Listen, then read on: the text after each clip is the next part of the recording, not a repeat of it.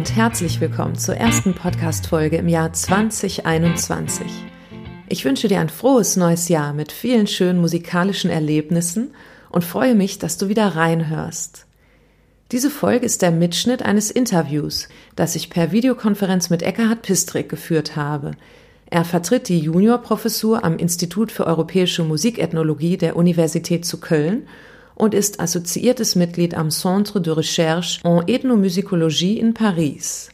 Seine Forschungen konzentrieren sich auf das Themenfeld Musik und Migration sowie Musikvermittlung. Seit einigen Jahren arbeitet er in mehreren Forschungsinitiativen mit westafrikanischen Flüchtlingsmusikern in deutschen Erstaufnahmeeinrichtungen. Er ist außerdem der Autor von Performing Nostalgia, Migration Culture and Creativity in South Albania und beschreibt in diesem Buch, wie sich Menschen in der Migration durch Musik ausdrücken und wie die Musik ihnen dabei hilft, mit ihrer Lebenssituation umzugehen. 2017 hat er sich erstmalig in eine deutsche Erstaufnahmeeinrichtung begeben, um aktiv daran mitzuarbeiten, dass Paragraph 27 der Allgemeinen Erklärung der Menschenrechte auch dort in die Praxis umgesetzt wird. In diesem Paragraphen haben die Vereinten Nationen sich 1948 dazu bekannt, dass jede und jeder das Recht hat, am kulturellen Leben der Gemeinschaft frei teilzunehmen und sich an den Künsten zu erfreuen. Ich habe Eckhard Pistrik im Dezember in ein Musikpädagogikseminar eingeladen, weil ich in seiner Art, wie er mit Menschen verschiedener Kulturen künstlerisch zusammenarbeitet, einen großen Wert sehe. Doch schau selbst, was du beim Zuhören für dich und dein eigenes Leben aus diesem Gespräch mitnimmst. Eckhard, du arbeitest als vertretender Juniorprofessor am Institut für europäische Musikethnologie an der Universität zu Köln. Und was ich aber an dir interessant finde, ist, dass du nicht nur im Büro arbeitest oder in Seminarräumen, sondern du gehst auch raus aus der Uni und machst das auch gerne. Und du bist zum Beispiel 2017 als Musikethnologe und Musikvermittler in deutsche Erstaufnahmeeinrichtungen gegangen, um dort äh, Geflüchteten ganz direkt zu begegnen. Und da ist jetzt meine erste Frage, warum hast du entschieden, das zu tun? Ja, also ich bin äh, grundsätzlich dafür, aus den Seminarräumen rauszugehen, ähm, Musikpraxis zu erleben und eben gerade auch interkulturelle Musikpraxis, weil Viele Kulturen leben in Deutschland, alle haben ihre Musik mitgebracht. Ähm, sie versuchen sie irgendwie weiterzuleben in neuen Kontexten und das ist sehr interessant, wie Kreativität funktioniert dann. Und äh, auch wie Menschen sich anpassen, assimilieren oder auch ihre eigene Identität bewahren durch Musik.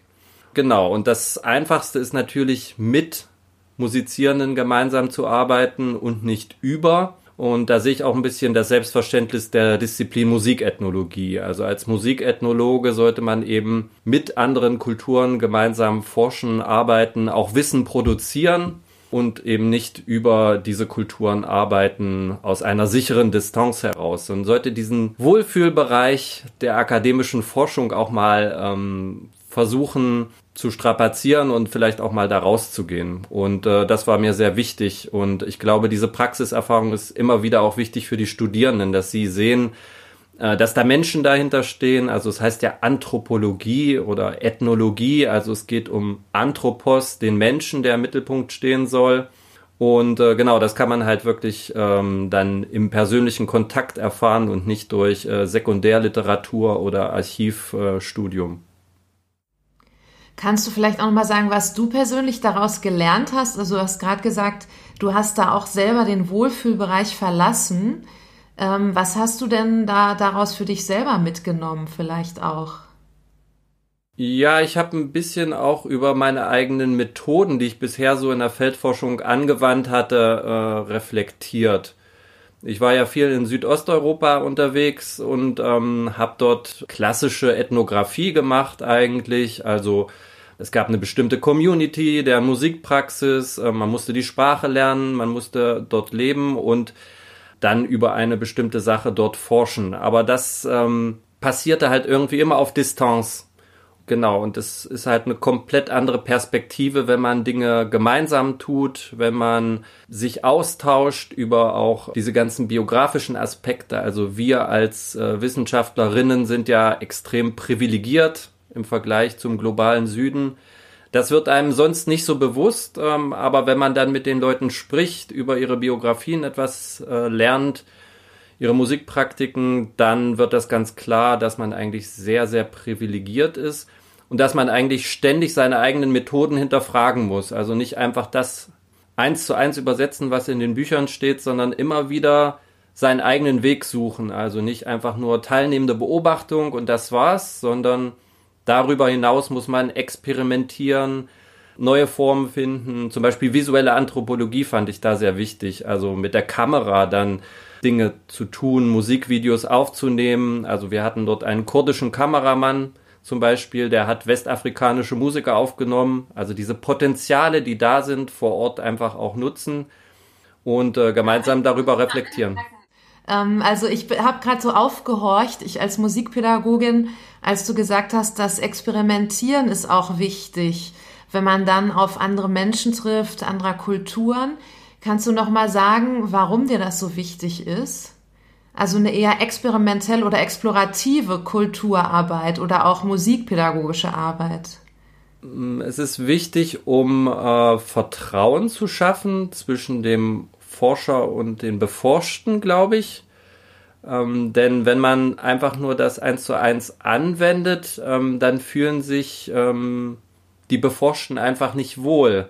Denn die sind dann ähm, eine Informationsquelle primär, sind diejenigen, die beobachtet werden. Ja, ich mag auch diesen Begriff Informanten eigentlich überhaupt nicht, weil der sowas Spionageartiges fast schon hat, ja. Also man späht in eine andere Kultur hinein und äh, ist dann wieder verschwunden.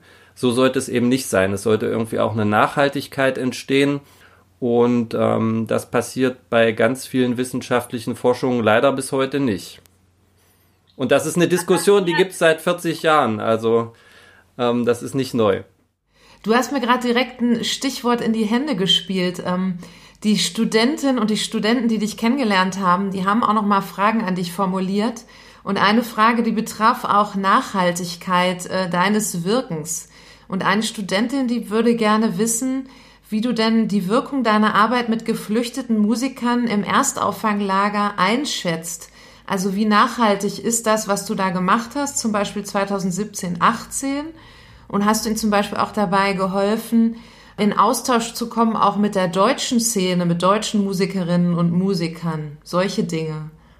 Ja, man sollte das nicht überschätzen. Nachhaltigkeit ist natürlich auch ein Modebegriff, aber man soll in die Richtung arbeiten, dass man Spuren hinterlässt. So nenne ich es eigentlich eher. Also, dass man nicht kommt und geht und äh, keine Spuren hinterlässt, außer vielleicht eine äh, wissenschaftliche Arbeit, die dann für die Geflüchteten oder für die äh, Menschen anderer Kulturen überhaupt nicht ähm, rezipierbar ist. Ähm, aber Spuren heißt, es können auch menschliche Spuren sein, ja, also diese Austauschebene, ähm, die sehr wichtig ist, die menschliche, dass man in Kontakt bleibt mit diesen Leuten, dass man sie nicht aus den Augen verliert. Das ist ja heute über Social Media ähm, relativ einfach. Das heißt auch, man hat irgendeine Art von Respekt, Verantwortlichkeit für diese Leute. Ähm, es sind eben nicht nur Beforschte, sondern es sind äh, Menschen, die ihr Leben weiterleben, ja, und man selbst lebt ja auch weiter. Und äh, dieses im Kontakt bleiben, das ist extrem wichtig im Punkto Wertschätzung ähm, gegenüber diesen Menschen, glaube ich. Und sonst, ähm, wir haben ja diese Theatergruppe aufgebaut, ist natürlich die Idee, dass das, was man aufbaut, auch ohne die Anwesenheit des Musikpädagogen oder des Musikethnologen weiter funktioniert. Und äh, manchmal geht das, manchmal nicht. Das hängt natürlich auch von den Rahmenbedingungen ab. In unserem Fall hat das ganz gut funktioniert. Das lief wirklich dann selbstständig weiter. Iranische hm, Theaterleute haben das in die Hand genommen, haben selbst die Proben angeleitet, ohne dass ich anwesend war. Und äh, haben gesagt, wir wollen das weitermachen, auch äh, wenn äh, Herr Piestrik nicht mehr dabei ist. Und wir, wir entwickeln neue Stücke, wir entwickeln ein neues Programm, wir suchen uns selbst Aufführungsorte. Uns ist einfach auch dieses Arbeiten miteinander, äh, dieses kreative Arbeiten, Theater, Musik, wichtig, dass wir das äh, fortführen.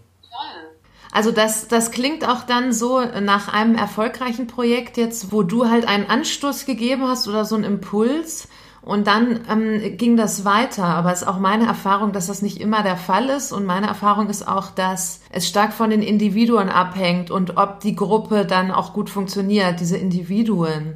Und da habe ich jetzt direkt die nächste Frage, weil wir in diesem Seminar, das ich gerade leite an der UDK, auch über die These Musik verbindet diskutiert haben und uns gefragt haben, inwieweit ist die These wahr und wo stößt aber diese These Musik verbindet auch an ihre Grenzen? Und da würde ich mich auch noch mal interessieren, wie deine Erfahrungen waren oder sind.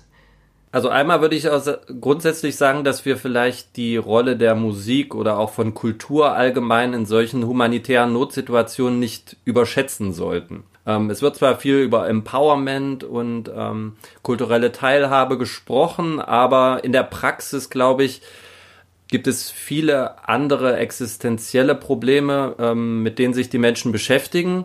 Und Musik ist da wirklich nur ein ganz kleines Mosaiksteinchen, was natürlich helfen kann, was therapeutisch wirken kann, äh, was auch nachhaltig wirken kann, aber für viele steht das nicht im Vordergrund äh, aus meiner Erfahrung. Und auch als wir diese Aufführungen hatten beispielsweise, war die Rezeption in dem Camp, wo das äh, stattgefunden hat, auch eingeschränkt, sage ich mal. Also man musste die Leute überzeugen, dass das was Wertvolles war, etwas Wichtiges, was irgendwie auch die Lebensrealität verändert. Wen genau musstest du davon überzeugen? Ja, interessanterweise ähm, die Sozialarbeiterinnen äh, musste man zum Teil überzeugen, dass das wichtig ist, neben den ganzen bürokratischen Abläufen und ähm, aber auch die anderen Geflüchteten, dass das, was die auf die Beine gestellt haben in der Probenarbeit, dass das eben kein Hobby, äh, Zeitvertreib oder ähnliches war, sondern äh, eine ernsthafte Sache, die irgendwie künstlerisch war, die irgendeinen Anspruch hatte und irgendwas aussagen wollte. Ja, es gab eine Message. Also das war vielen nicht so klar. Die dachten, das ist ähm, ja sowas wie Sport, äh, Zeitvertreib, kann man machen, muss man aber nicht. Ähm, aber diese ganze Tragweite, das ist, glaube ich, ähm, nicht allen so bewusst gewesen und auch einigen von den Theaterleuten nicht. Und dann, wenn es darum geht, äh, niedrigschwellige Kulturangebote anzubieten, denn das war immer der Anspruch auch von den Sozialarbeitern. Das ist leicht gesagt, ähm, aber in der Praxis schwierig umzusetzen, weil es gibt unterschiedliche professionelle Niveaus. Einige waren schon Musiker in ihren Heimatländern, haben am Konservatorium studiert. Andere haben im Flüchtlingslager das erste Mal eine Gitarre in der Hand gehabt und Dinge ausprobiert, äh, YouTube-Tutorials äh, konsultiert oder von anderen Freunden ein paar Griffe gelernt. Also das sind komplett unterschiedliche professionelle Niveaus und auch komplett unterschiedliche Einstellungen zu Musik. Musik als Beruf, Musik als Zeitvertreib, Musik als Therapieform. Also das sind äh, sehr divergente Sachen. Und ein wichtiger Punkt ist dann auch noch, innerhalb dieser ganzen Probenarbeit gibt es immer wieder Exklusion und Inklusionsprozesse, die man zum Teil steuern kann. Zum Teil kann man da vermitteln, dass ja Dinge passieren, die man gerne möchte, aber zum Teil sind die auch komplett ähm, unabhängig von einem. Die laufen einfach ab.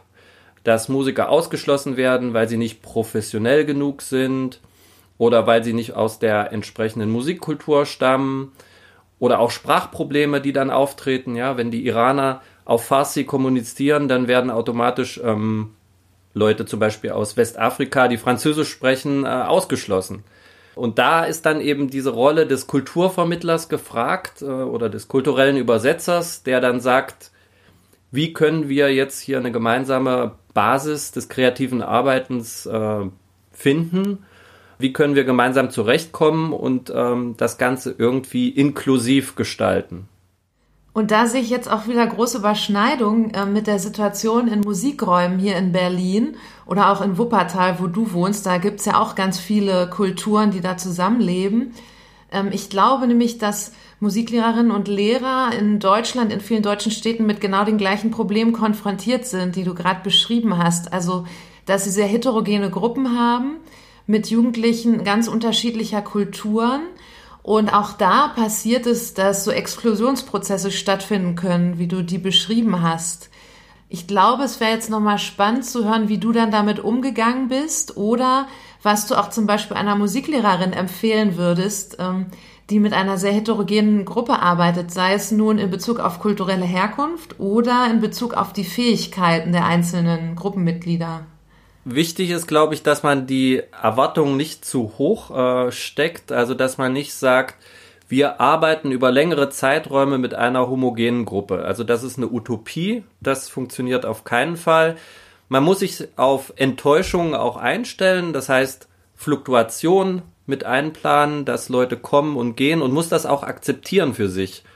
Äh, weil wir sind das so gewohnt, ähm, auch von der Schullehrerausbildung zum Beispiel in einem Klassenraum mit einer bestimmten Gruppe kontinuierlich arbeiten, äh, das macht Sinn. Ich glaube, es macht auch Sinn, wenn das nicht kontinuierlich stattfindet. Also wenn es Brüche gibt, wenn es Abgänge gibt, wenn es Fluktuationen gibt, äh, wenn es Heterogenität gibt. Auch wenn man äh, dann bestimmte Leute nur über kürzere Zeiträume begleitet. Ich glaube, das sind Dinge, von denen sie später noch irgendwie zehren in gewisser Weise, die irgendwie nachhaltig sind, um nochmal wieder auf das Wort zu kommen, die irgendwie auch was auslösen äh, in den Musikerinnen, in der Hinsicht, dass sie sich bewusst werden, was sie für Potenziale haben, dass sie sich bewusst werden, was sie können oder dass Musik eine wichtige Rolle in ihrem zukünftigen Leben in Deutschland spielen kann. Das sind sich viele nicht bewusst und ähm, wenn dann so eine Auftritte zustande kommen, äh, sagte auch ein afghanischer Musiker dann zu mir, das ist für ihn wichtiger als Essen und Trinken. Also das ist eine ganz existenzielle Grundfunktion. Das ist nicht einfach, man stellt sich auf die Bühne, die Leute klatschen und man geht nach Hause. Es ist ähm, existenziell und es hat was mit Identitätsbildung zu tun in der Diaspora.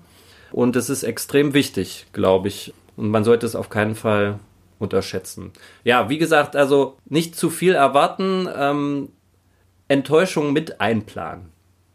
Ja, genau vielleicht auch um ein bisschen locker zu bleiben und nicht immer selber so beleidigt oder verletzt zu sein. Ich glaube, das merken die Menschen, mit denen man zusammenarbeitet, nämlich auch. Und das hat eine Auswirkung auf Gruppendynamiken. Ja, also der, der Spaß am Musizieren sollte im Vordergrund stehen und nicht das Erreichen eines bestimmten Ziels.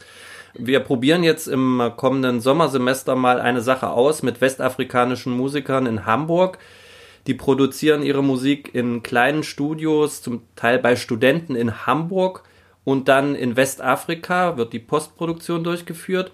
Und wir wollen das mit Studierenden begleiten. Einfach mal schauen, wie funktionieren, ähm, funktioniert Musikproduktion in solchen schwierigen Bedingungen. Äh, wie gehen die Menschen damit um? Was für Strategien haben die da entwickelt? Und leidet da die Kreativität darunter oder wird sie vielleicht sogar noch befördert? Und das finde ich auch interessant, dann so ein Seminarformat einfach mal auszuprobieren und äh, dann so eine Arbeitsgruppe sozusagen zu finden.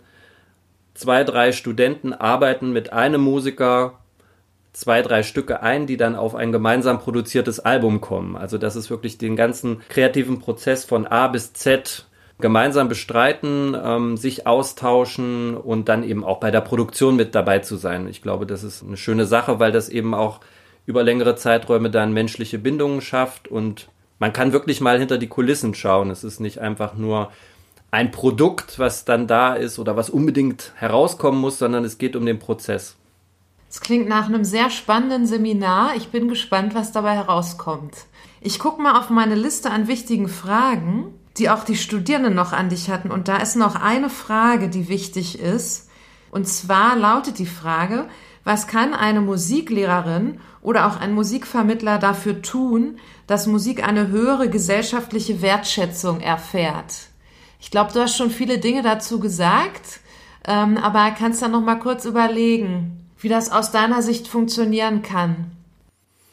so wie die Frage formuliert ist, ist es, klingt es für mich sehr eurozentrisch, äh, auch aus der institutionellen Perspektive her gedacht. Ja, also wie können zum Beispiel äh, die Musikerinnen dann irgendwie Zugang bekommen zum deutschen Musikschulsystem, äh, zu Ausbildung, Fördermöglichkeiten und solchen Dingen, denn darum geht's ja auch. So wird traditionell ähm, in Europa gedacht, aber ich glaube nicht, dass die Musikerinnen selber so denken. Also ähm, wie können wir ihnen Teilhabe ermöglichen? Das ist diese Top-Down-Perspektive. Ich würde es eigentlich lieber andersrum sehen. Wie kann man die Leute befähigen, ihre Potenziale sichtbar und hörbar zu machen. Und da braucht es nicht die Institutionen, die bereits existieren, die sich öffnen müssten natürlich, was extrem schwierig ist und äh, es fehlt das Know-how, zum Teil fehlt das Personal, zum Teil fehlt auch die interkulturelle Kompetenz.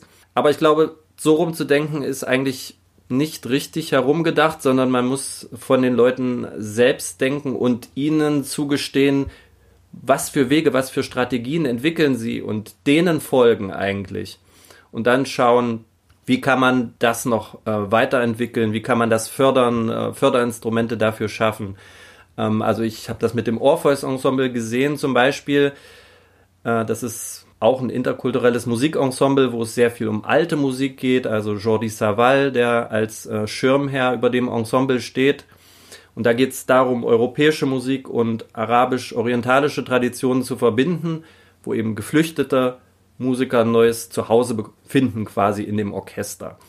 Und da ist natürlich erstmal grundsätzlich eine große Offenheit da. Warum? Nicht, weil das Potenzial der Musiker so groß ist, sondern oder weil das besonders gewertschätzt wird, sondern weil eben eine etablierte Figur des europäischen Musikbusiness dahinter steht, nämlich Jordi Savall mit seinen vielen spannenden Projekten. Und deswegen waren auf einmal Türen und Tore geöffnet von Institutionen, ähm, Konzerte konnten relativ leicht organisiert werden. Aber es geht nicht, es ging nicht so sehr um das Potenzial der Musiker, sondern um den Rahmen, den es eben gab. Ah, interessant. Ich habe nämlich die Frage des Studenten anders interpretiert als du oder anders verstanden. Ich glaube, dass es diesem Studenten eher darum geht, dass es ihn wurmt, dass äh, von vielen Menschen, die mit Musik gar nichts zu tun haben in der Gesellschaft, dass die nicht nachvollziehen können, dass Musik etwas Existenzielles sein kann, was du auch vorher schon gesagt hast. Ich glaube, dass es eher in die Richtung geht und dass ähm, der Musikunterricht auch oft als erstes wegfällt. Jetzt zum Beispiel im Corona-Jahr ist das mit als erstes weggefallen. Ich glaube, darum geht's dann meinen Studierenden ja. eher, als um das, was du gerade beschrieben hast. Aber das können wir jetzt nicht wissen, weil der Student gerade nicht anwesend ist. Ja, ja, das ist auf jeden Fall auch richtig. Der Stellenwert der Kultur allgemein in der Gesellschaft oder von Musik speziell ist natürlich irgendwie untergeordnet und nicht systemrelevant, so wie wir leider erfahren mussten jetzt. Wenn wir aber diese ganzen Erfahrungen ähm, mit Musikerinnen, interkulturellen Projekten haben, sehen wir eben, dass, dass Musik eben sehr stark systemrelevant ist und identitätsrelevant und ähm, gesellschaftlich relevant und so weiter. Deswegen ist es äh, ja natürlich schwierig. Eigentlich müsste man erst den Stellenwert der Musik in der Gesellschaft korrigieren und dann könnte man sozusagen anderen äh, die Möglichkeit geben, an diesem neuen Status teilzuhaben, ja. Ja, und wir sind im Seminar jetzt gerade auf diesem Stand zusammen angekommen, dass dieses Grassroots-mäßige Arbeiten da am sinnvollsten ist. Also, dass man bei sich selber überlegt, wie kann ich denn dafür sorgen, dass die Menschen in meiner Umgebung das erfahren dürfen, dass Musik existenziell ist und Musik verbinden kann und dass ich durch Musik mich ausdrücken kann, mit anderen Menschen in Verbindung treten kann. Und ich glaube, das zeichnet auch deinen Ansatz aus, oder? Das ist dann dieses aktivistische Element, dass man denkt, von oben wird sich nichts ändern, so top-down, aber eher andersherum. Ja, also Aktivismus würde ich nicht unbedingt sagen, aber Engaged Ethnomusicology, also engagiertes Arbeiten. Ähm, es muss ja nicht immer einen politischen Hintergrund haben, aber ich glaube, es ist wichtig, diesen humanistischen Hintergrund zu haben wenn man Anthropologe ist und äh, sich mit Menschen beschäftigt, braucht man irgendwie diesen menschlichen Hintergrund, diesen Zugang zu seinem Forschungsfeld. Äh, ohne das geht es nicht. Was uns manchmal so ein bisschen die Sicht versperrt, ist, glaube ich, die Ästhetik, weil wir immer nach dem Ästhetischen suchen, nach dem Schönen oder wir versuchen das in bestimmte Kategorien einzuordnen. Ist das denn nun äh, mündlich überlieferte Musiktradition oder ist das repräsentativ für Westafrika? Ähm, ist das ein traditionelles Instrument oder nicht? Ähm, wir stellen uns immer diese ästhetischen Fragen und vergessen dann oft die Menschen, die dahinter stehen. Und äh, wenn wir über Aesthetic Citizenship äh, sprechen, jetzt bei den neueren Theorien, dann geht das in die gleiche Richtung. Da vergessen wir eigentlich einen wichtigen Begriff, finde ich, Sonic Agency. Also dass Klang und Agency eigentlich zusammengehören. Empowerment kann man auch noch mit dazu ziehen aber äh, dass man eben ein bisschen weggeht von dieser ästhetischen Betrachtungsweise und auf Agency, auf ähm, Empowerment und auf die menschliche Dimension des Ganzen ähm, stärker sich ähm, fokussiert. Natürlich soll man weiterhin auch musikalisch beschreiben, äh, transkribieren und diese Dinge tun, aber wichtig ist eben auch die zweite Seite der Medaille nicht zu vergessen. Danke, Eckhard. Ich finde, das war ein schönes Schlussstatement. Ja, sehr gerne. Eckhard sagte, dass wir bei der künstlerischen Arbeit mit anderen Menschen unseren Fokus darauf richten können, welche Potenziale vor Ort und in einer Gruppe vorhanden sind. Aus meiner Sicht kann genau das auch in der Musikpädagogik ein didaktisches Ziel und Vorgehen sein. Denn auch eine Musiklehrerin, die oft ebenfalls in mehrfacher Hinsicht mit heterogenen Gruppen arbeitet, kann ihren Fokus ebenfalls auf das Entdecken der vorhandenen Potenziale richten und mit Hilfe ihrer Expertise diese Potenziale fördern, sodass alle davon profitieren. Wenn wir das tun, dann wird das künstlerische Handeln in Gruppen spannend, weil die einzelnen Individuen dann beginnen, sich zu zeigen. Das erfordert viel Mut und es verlangt uns als Musikpädagoginnen ab, dass wir den Menschen, mit denen wir arbeiten, ein Gefühl der Sicherheit geben. Darum wird es in der nächsten Folge gehen, in der die Musikpädagogin Annette Ziegenmeier und der Musikpädagoge Johann Honnens unsere Gäste sind. Ich freue mich, wenn du in etwa zwei Wochen wieder dabei bist und wünsche dir bis dahin viel Spaß beim Musik machen, hören und unterrichten.